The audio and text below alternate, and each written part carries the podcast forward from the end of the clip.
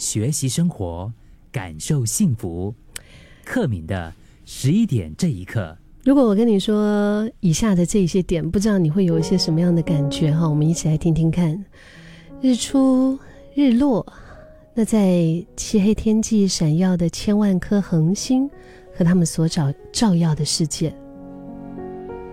一本泛黄的书，冰镇啤酒，新鲜空气，冰凉的游泳池，凌晨一点的肌肤之亲，缠缠绵深情，意味深长的吻。电影院里面渐暗的灯光，腿上还有温热的爆米花，和父母讨论政治。你知道我现在在讲的这些点是什么吗？是一位英国的作家，嗯，他的属于他的生活美好清单，当然还有很多。呃，刚刚说到和父母讨论政治嘛，对吗？然后接下来还有坐在户外吃橄榄。不加掩饰的情感，雪老虎的声音，然后野餐，花生酱三明治，在长跑之后大口喝水，观赏电影《罗马假期》，并来一趟真正的罗马假期。接到正在等的电话，和最了解自己的人聊天，在阳光充足的日子里，坐在公园的长椅上。酒吧的食物，在 YouTube 看老歌手演唱。夜晚开车，车窗外的城市灯火闪烁，就好像落入凡间的星星一样。大笑，用力大笑到你肚子痛为止，或者是笑到弯下腰。在健康检查之后确认没有问题，刷新房子的墙壁，还有狗。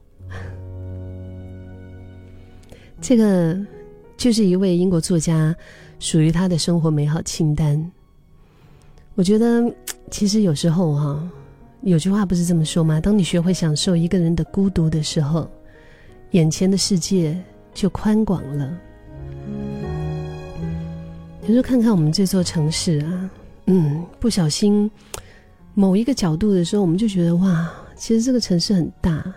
我们每个人为自己想要的生活。我们为理想在努力着，可能很多年过去后，我们却突然发现自己依然没有过上我们向往的生活，所以我们就会有那一种“哎呀，不快乐啊，好空虚啊”挂在我们的口上。而且每一次听到这一些哀怨的声音，我也会觉得哈，难道快乐的定义就一定必须要是用很大的理想去成就吗？刚刚我说到的这位英国作家，Matt Haig，他其实是有忧郁症的病史的，他也经历过低潮，很大的一个低潮。但是你看他的生活清单里面，却是从很多很多那种小小的确幸当中去感到满足，对吗？你不会觉得哇，野餐或者是早餐花生酱三文治，你觉得这有什么大不了的？但是对他来说，就是好幸福。狗。或者是猫，你知道吗？就是对于他来讲，就是那么一点点的那种生，让他的生活愉悦的一些小点滴，是他的快乐的来源，是他的满足的来源。其实这些都是一些好小的事，常常都会被我们忽略，当成是日常，而不去感受和珍惜。不管你现在是怎么样啊，有伴也好，自己一个人也好。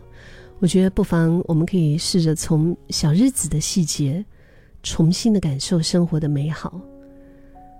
无论是一个人或者两个人，其实专注在每一个细节里，也可以把日子过成诗。